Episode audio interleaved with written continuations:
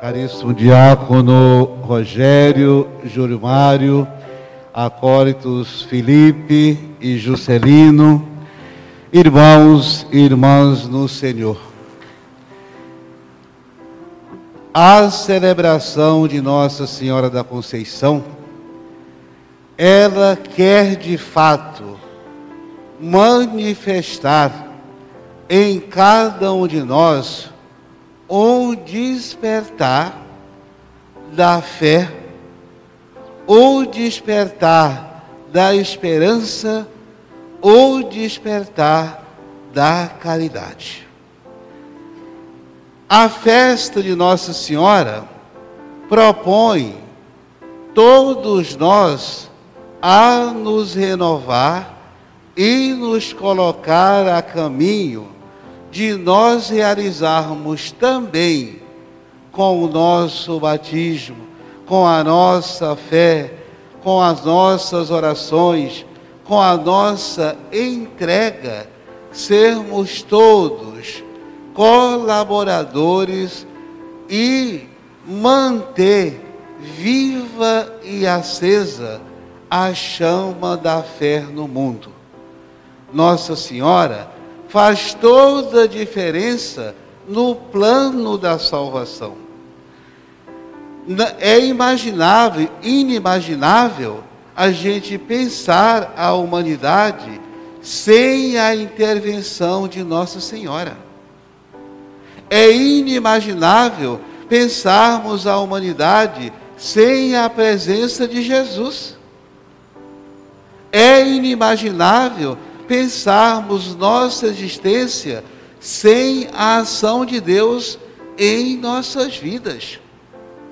Faz todo sentido esta festa de hoje como um plano de renovação, um momento de restauração, um momento de uma vida nova, um momento de novos propósitos. Nossa Senhora traz a todos nós essa esperança firme, dizendo a cada um de nós: um novo ser humano é possível.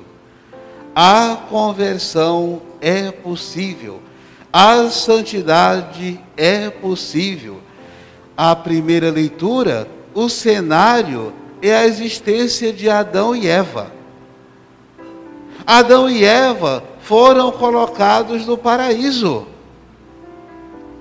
mas não responderam à pergunta, à missão do Senhor.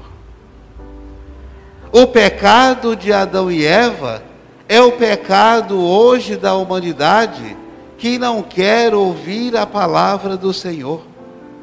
O pecado de Adão e Eva são os nossos pecados hoje da nossa autossuficiência o pecado de Adão e Eva é o pecado da humanidade hoje que não ouve a palavra, não coloca a palavra de Deus em prática e mergulha em um profundo pecado. A primeira leitura diz: O Senhor chama Adão dizendo: Onde estás? Ele respondeu: Ouvi a tua voz no jardim, fiquei com medo, porque estava nu e me escondi. Quantas vezes, meus irmãos, o Senhor nos chama, nossos medos nos consomem Quantas vezes o Senhor nos chama, mas nós nos omitimos de exercermos a nossa missão. Quantas vezes o Senhor nos chama e nós nos escondemos. Olhem um pouquinho a história de cada um de vocês. Quantas vezes nós repetimos esse mesmo pecado de Adão? A gente foge, se esconde, fica com medo e foge da presença e da misericórdia de Deus. Ora, se eu estou, nós estamos, em alguns momentos, distante da presença e da misericórdia de Deus, nós vamos estar onde? Nós estamos fazendo o quê? E buscando quem para nossas vidas? São interrogações super necessárias para que todos nós, a exemplo de Adão, não repita de maneira frequente esse mesmo pecado. Fugir, se omitir, se ausentar, ficar com medo de nos envolver com a graça e a misericórdia do Senhor. São Paulo, na segunda leitura, ele diz: Não nascemos, não vivemos, não fomos batizados para mendigar migalhas de graça e de salvação. Nós fomos chamados, fomos batizados, temos uma fé para nos sentar à mesa com o Senhor e não ficar debaixo da mesa pedindo migalhas de graça, migalhas de santidade. E São Paulo afirma isso. Em Cristo, Deus nos escolheu, cada um de nós, antes da fundação do mundo, para sermos santos e irrepreensíveis, sob seu olhar no amor. Somos chamados à perfeição. Somos chamados à santidade. Somos chamados à conversão e irrepreensíveis é abraçar, acolher a perfeição plena. É de cortar coração. Pessoas que não ouvem, não têm consciência da sua missão no mundo. É de cortar o coração pessoas que passam pela vida sem perceber a graça e a presença de Deus. O Evangelho apresenta Nossa Senhora sendo interpelada pelo anjo, enviado de Deus.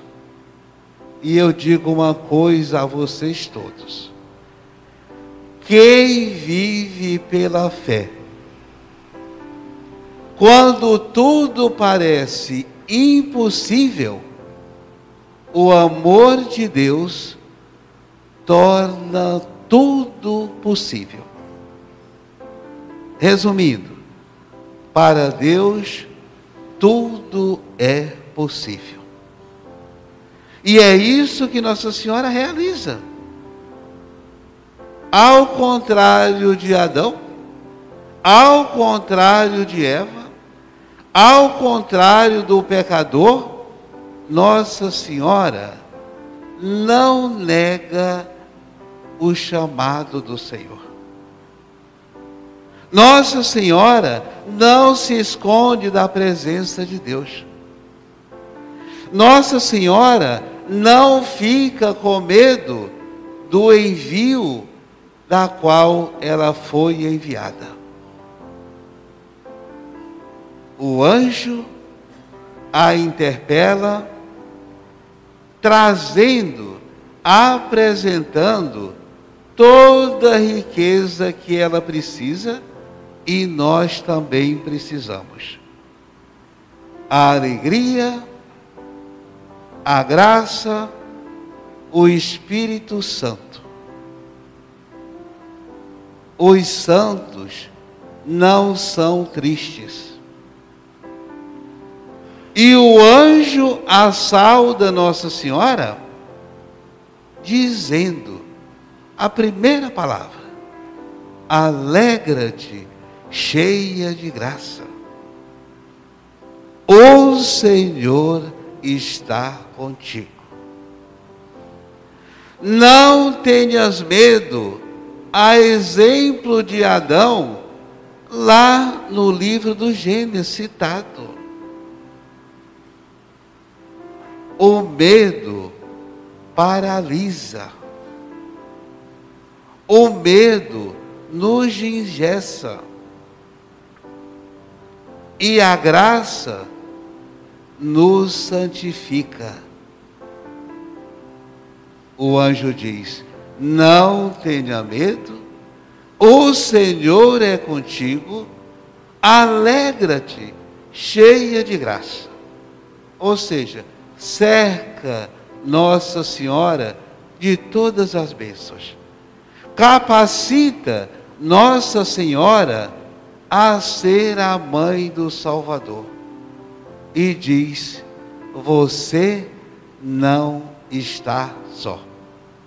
Cada um de nós, cada católico, cada cristão, cada crente não está só. Deus é fiel. Deus é fiel às suas necessidades. Deus é fiel às suas preces. Não tenham dúvida disso. Deus é fiel ao seu projeto de vida.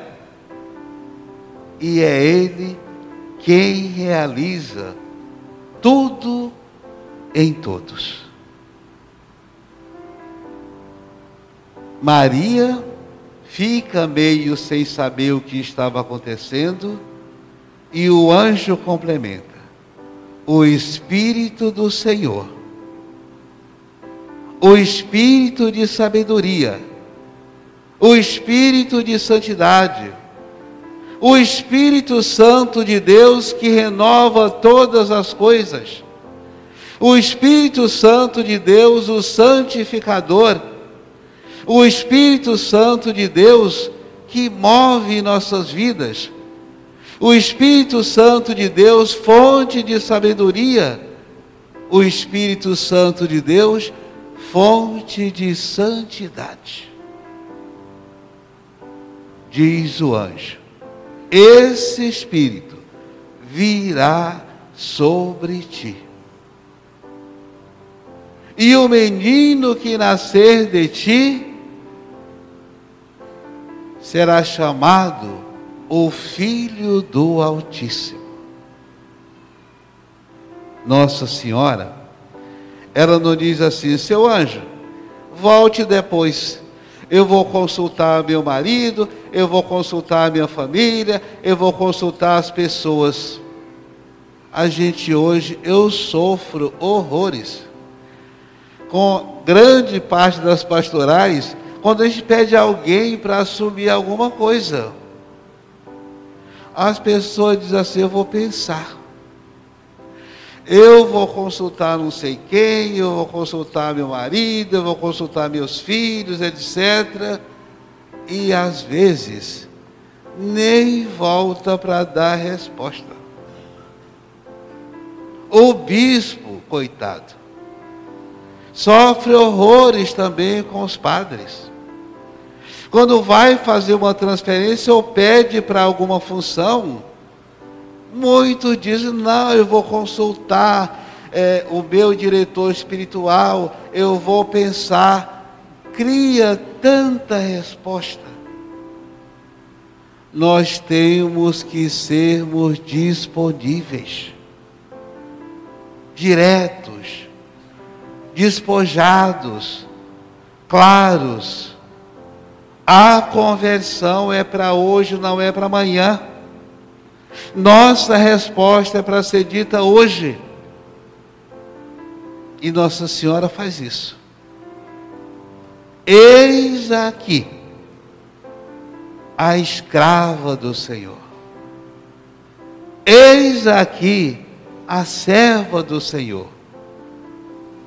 Não será feito a partir de hoje a minha vontade, como foi feito em Adão e Eva e o pecado no mundo. A gente às vezes rejeita a graça e a misericórdia de Deus e pondo na frente nossas vontades, nossos desejos, nossas fantasias, nossas criações pessoais. E Nossa Senhora nos dá essa lição. Imediato, ela esquece dos seus projetos pessoais e se coloca a serviço de Deus. Que seja um dia, meus irmãos e minhas irmãs, cada um de nós chegarmos a tal ponto de dizer, como diz São Paulo, já não sou eu que vivo, mas é Cristo que vive em mim. Aí sim, chegue em nossos corações, em nossas vidas, em nossas ações, a prática da conversão, a prática da santidade, a prática da renovação. Que Nossa Senhora da Conceição possa interceder junto a seu Filho Jesus Cristo a essa necessidade nossa de conversão a nossa necessidade de santidade e nós crermos firmemente que tudo o que ela pede, Cristo atende. Não tenham dúvida disso. Nossa Senhora é a intercessora perfeita. É a intercessora que está junto do seu filho e como ela sabe de todas as nossas necessidades, de tudo aquilo que precisamos, e não tenham medo de recorrer, não tenham medo de pedir, não tenham medo de se aproximar. A reza do terço é a reza, a oração de nossa libertação. Quem reza o seu terço diário está junto, tanto da mãe quanto do seu filho Jesus Cristo. Assim seja.